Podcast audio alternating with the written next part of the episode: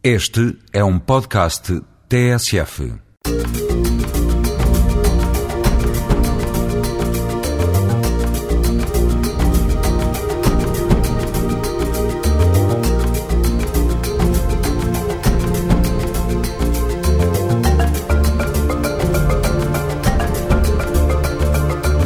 É hora de escancarar a janela da rádio para a multiculturalidade e a riqueza social das comunidades a viver em Portugal. Gente como nós. Gente como nós é um pequeno universo de histórias de vida que tem Portugal, país de acolhimento, em comum. Este é um programa do Alto Comissariado para a Imigração e Minorias Étnicas em parceria com a TSF. Todas as semanas, aqui, a esta hora. Hoje vamos conhecer o outro lado de Nuno Delgado, medalha de bronze nos Jogos Olímpicos de 2000, mas que agora está afastado da competição. No Tempero de Minas, provamos algumas iguarias da gastronomia brasileira. Para já, vamos sorrir. Uma boa gargalhada provoca a libertação de substâncias no corpo humano que transmitem sensações de bem-estar. Sabia que há uma associação para o sorriso? Vamos começar do princípio e perceber porquê este assunto nos gente como nós. O sorriso refresca todo o seu ser e fortalecerá sua prática. Nunca tenha medo de sorrir. Sabrina Tacconi veio de Espanha para Portugal para trabalhar na área do restauro. No entanto, acabou por descobrir uma outra profissão. Eu cheguei a Portugal eh, no ano 1996, já vivo em Portugal há 10 anos, e, e eu resolvi, portanto, vivia em Espanha, vivia em Córdoba, e tinha uma vida muito interessante, trabalhava numa loja de antiguidades familiar, era um negócio familiar, e o que acontecia é que apetecia-me descobrir um bocadinho o meu caminho, eu estava a fazer a minha pesquisa, digamos, pessoal, não é? O meu próprio percurso na vida e quando cheguei cá senti que realmente encaixava tudo muito bem, porque Lisboa para mim reúne uma série de condições que são muito importantes para viver. Portanto, tem mar perto, que para mim é fundamental. Eu não consigo viver num sítio que não tenha mar perto, porque ajuda-me imenso a, a relaxar e a descontrair. É uma cidade com uma luz fantástica, uma cidade que reúne eh, o antigo e o moderno. Portanto, para mim, Lisboa eh, é exatamente o grande que eu preciso e o pequeno que eu preciso.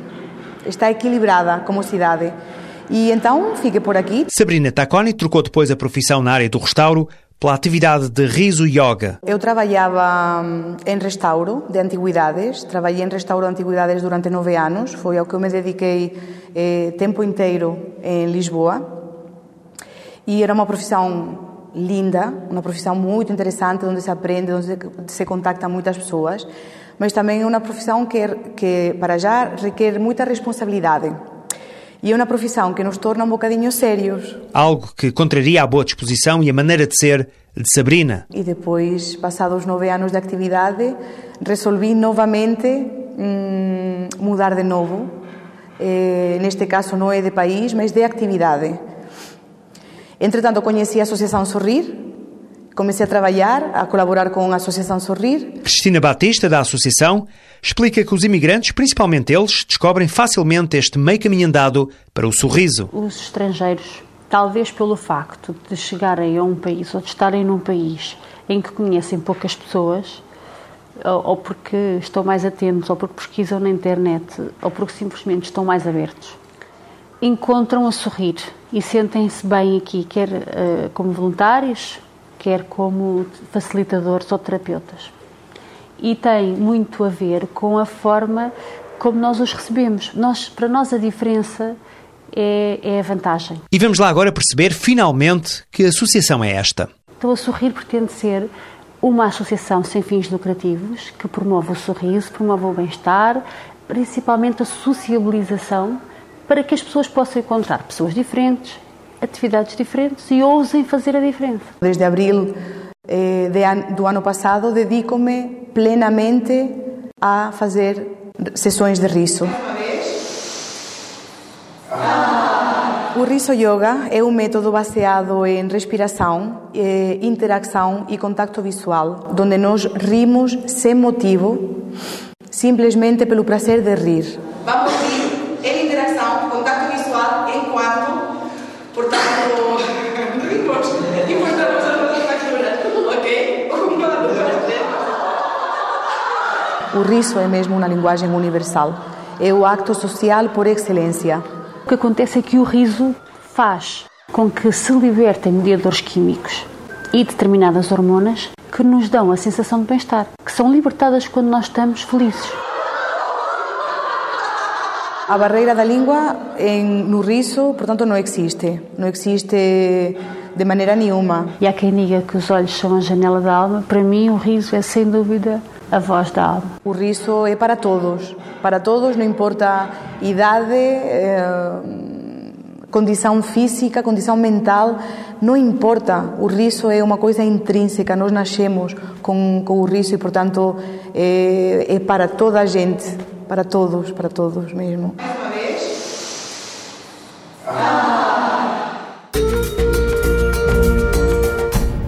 Maria de Lourdes Chantre nasceu em Cabo Verde. Menina e moça veio para Lisboa. Em Portugal, sempre fez questão de manter vivas as tradições do seu país, especialmente as ligadas à cozinha. Hoje tem vários livros publicados sobre a gastronomia cabo-verdiana. Da memória, Maria de Lourdes conta o que sentiu quando chegou. Quando uma criança nasce em África, ao ar livre, chega a Lisboa, mete-se dentro de um andar, realmente é, é muito doloroso. Eu, toda a gente dizia Lisboa é bonita, é uma cidade lindíssima. Eu achava Lisboa feíssima, porque estava metida num andar. Mas depois, claro, uma pessoa acaba por se habituar Uh, em Cabo Verde cheguei a ser professora de artes decorativas, no, dava aulas às meninas do Liceu e da Escola Comercial e Industrial de Mindelo, e depois aqui em Portugal, então é que eu fui, fui para secretária de administração de uma, grande empresa de construção civil. Aí realmente foi uma, uma experiência que eu muito gostei imenso, da, da, experiência de trabalhar na construção civil. Maria de Lourdes chegou a trabalhar numa ONG, mas a escrita desde cedo a foi acompanhando. Com a ajuda de um irmão, chegou a reunir as memórias do pai em livro e o gosto pela gastronomia e por uma alimentação saudável fizeram o resto. O resultado foi a publicação de vários livros. Entusiasmei-me, então é que comecei a juntar as receitas todas. Entretanto, vim para Lisboa e sempre com o meu projeto de levar, porque não havia nada escrito ainda sobre a gastronomia cabo-verdiana. E depois fui mostrar o meu trabalho ao doutor António Carreira. E ele disse, ó oh, filha, ele era amigo do meu pai, ó oh, filha, isto está ótimo, vais dividir isto por capítulos e vais, uh, vais fazer o livro. E foi assim que começou. Através do Mesquitela Lima, apresentou-me ao Sr. Leão de Castro, da Europa América, que me convidou a fazer um livro, As 111 Receitas da Cozinha Cabo-Verdiana. Depois, eh, através das cervejas de Cabo Verde, das séries, fiz também um livro de cozinha utilizando a cerveja com a comida tradicional.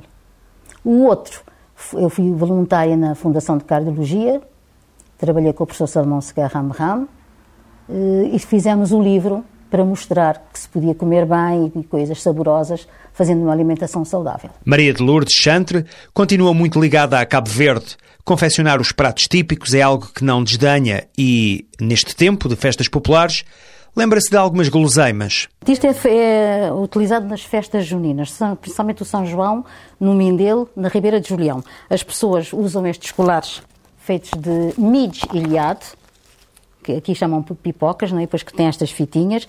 Eu fiz as fitinhas com as cores da bandeira de Cabo Verde. Depois faz, também se come muito uh, o chouriço o chouriço de, de carne e o chouriço de sangue, e depois isto são os docinhos, docinho de papai, docinho de goiaba, de coco, e, eh, e temos os bolos de mel e aqui a mancarrinha. E agora a sugestão para uma visita ao Museu do Centro Científico e Cultural de Macau. Este é um local pensado para as mais diferentes idades e formações, despertando interesse e atenção para Macau e para o relacionamento Portugal-China. Fico, por exemplo, a conhecer a condição histórico-cultural de Macau nos séculos XVI e XVII. O Museu do Centro Científico e Cultural de Macau fica em Lisboa, na Rua da Junqueira, número 30. Rosângela Faria é natural de Minas Gerais, no Brasil. Seguindo a tradição dos mineiros, tem viajado um pouco por todo o mundo.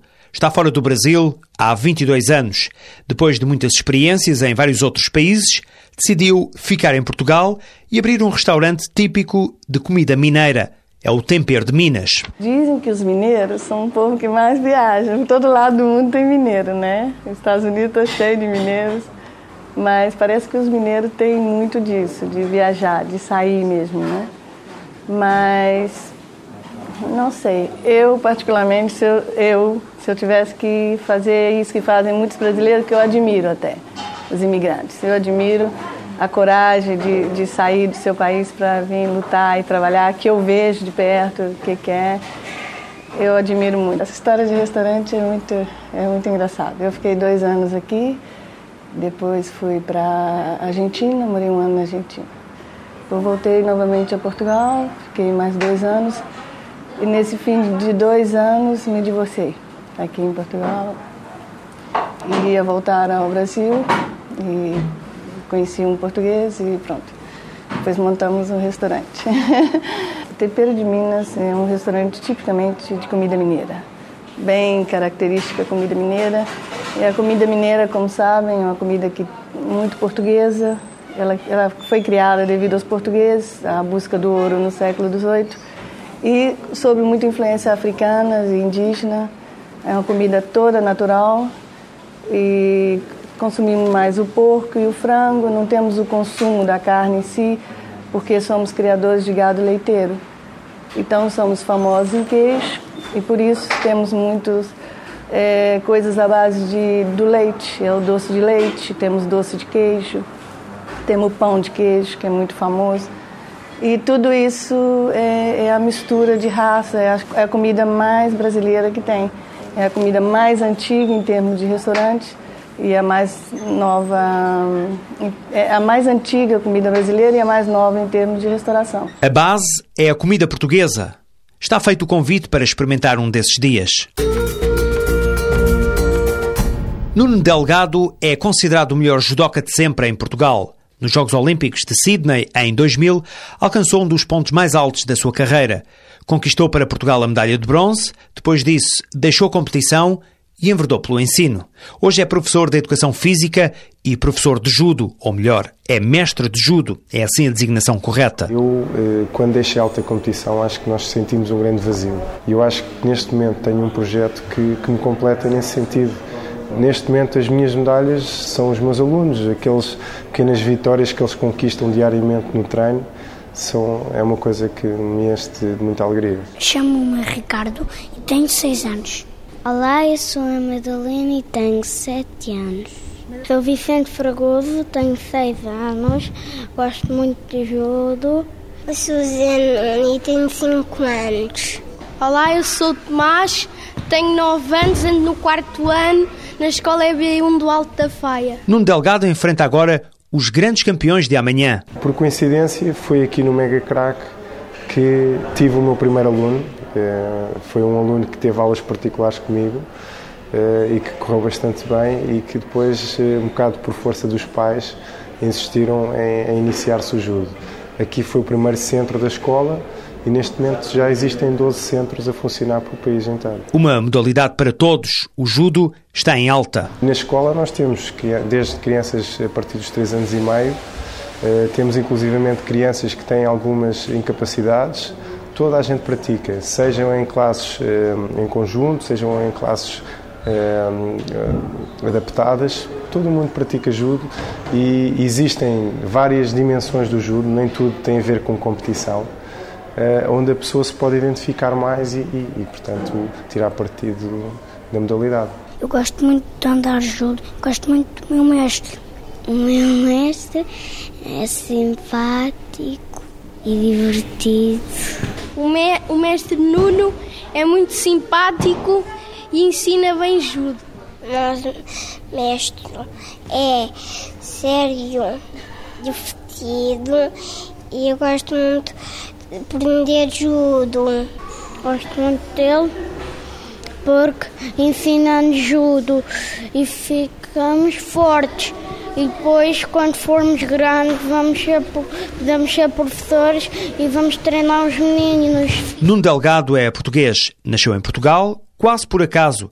As raízes são cabo-verdianas. O meu contacto com Cabo Verde é constante, seja nas férias que, que, regularmente lá vou passar, seja no dia a dia, eh, porque a minha família fala crioulo, nós mantemos os costumes todos de Cabo Verde, tentamos sempre que podemos estar em contacto com, com, com o país. Seja como antigo praticante de alta competição, como mestre de judo ou simplesmente como professor de educação física, Nuno Delgado dá um conselho. Mexam-se. Um conselho que eu deixaria às pessoas, acima de tudo, é praticar desporto. Cada vez mais eh, torna-se eh, fundamental que uma pessoa tenha esse hábito na vida. E como se costuma dizer, de pequenino se torce o pepino. Em relação ao judo, eh, a única palavra que eu posso deixar é experimentem, porque realmente eu acho que vai ser algo que, que lhe pode trazer experiências muito boas. Este é o outro lado de Nuno Delgado. Depois da competição, chegou a fase de transmitir todos os ensinamentos que ao longo dos anos foi adquirindo no judo. A UAVIDRE é a Unidade de Apoio à Vítima Imigrante e de Discriminação Racial ou Étnica. É um gabinete de atendimento da Associação Portuguesa de Apoio à Vítima, criado há dois anos, através de um protocolo com o ACIM. Agora, com a ajuda de dois psicólogos, aqui no Gente Como Nós, traçamos o perfil de um possível agressor e ficamos a saber que existe uma unidade específica que trata diretamente os agressores e os ajuda a encontrar respostas e soluções para os seus problemas. A agressividade pode ser tratada, vai começar por dizer a psicóloga Isaura Lourenço. Basta saber onde pedir ajuda. A vítima deverá ser apoiada, tratada, mas muitas vezes o agressor agride involuntariamente ou impulsivamente e muitas vezes sente que se for apoiado, que se for tratado, pode resolver a situação. E isto é verdade para agressores de qualquer classe social. A dificuldade é pedir ajuda. A dificuldade é imaginar que há alguém que esteja disponível e disposto, não só numa atitude compreensiva, mas ensiná-lo a fazer as coisas de forma diferente. Não podemos eh, pegar num tipo de agressor, nem numa personalidade de agressor. Ou seja, há diferentes agressores. Agressores ocasionais, agressores continuados, agressores que são agressores por via da dificuldade do manejo e do controle dos seus impulsos, agressores porque são sentem algum prazer na agressão, agressores sádicos, portanto é um, digamos, um, um, um grupo demasiado heterogéneo para nós considerarmos que há um perfil específico do, dos agressores. Daí que também não haja comportamentos que possam ser preditores deste ou daquele tipo de agressão. Contudo, a maior parte destas pessoas uh, são pessoas com elevados níveis de hostilidade, geneticamente não parece haver alguém mais preparado para a violência do que, do, do que outrem. Contudo, é uma condição inerente ao homem e há condicionantes biológicas que predispõem mais para a violência, há condicionantes de personalidade que predispõem mais para a violência e há meios que ajudam ou que permitem a maior ou menor exposição dessa violência. Grande parte dos agressores sofrem com aquilo que fazem. A grande parte dos agressores padecem de uma falta de controle do seu próprio impulso que depois de agido lhes provoca grande uh, sofrimento. E nesse sentido, uma das primeiras questões é o próprio sujeito reconhecer o seu próprio sofrimento e, percebendo que se está a sofrer, é possível fazer alguma coisa para modificar esse seu comportamento que, consequentemente, lhe traz o sofrimento. Os familiares do, do agressor podem ser, em última análise, os primeiros responsáveis da ajuda ao agressor. E os primeiros responsáveis da ajuda ao agressor no sentido em que lhe podem indicar, lhe podem sugerir que o que está a acontecer não só provoca sofrimento deles próprios, como demonstrar que provoca sofrimento no próprio agressor. E sugerir-lhes que existem locais, locais onde ele pode, de forma anónima, confidencial, sem qualquer juízo moral, nem qualquer repreensão, expor o seu problema e tratá-lo, modificar uh, o seu comportamento. Enfim, isto parece um chavão, mas muitas vezes nós podemos dizer que tudo começa na família. E aquilo que parece muito desorganizado inicialmente e que parece quase sem possibilidade de comunicação, muitas vezes é de facto o elo de ligação para uma mudança. E que tal experimentar aulas de Tai Chi Chuan e Qigong? Deixo esta sugestão a terminar o Gente Como Nós desta semana. É uma dica para relaxar. O Tai Chi Chuan é uma arte marcial chinesa reconhecida como forma de meditação em movimento. O Qigong são exercícios para estimular e promover uma melhor circulação de energia no corpo. No relevado do Jardim da Torre de Belém, em Lisboa, pode entrar nas aulas de Tai Chi Chuan e Qigong, aulas que são indicadas para todas as idades. As aulas são gratuitas e acontecem todos os domingos entre as 10 e o meio-dia. Basta aparecer por lá.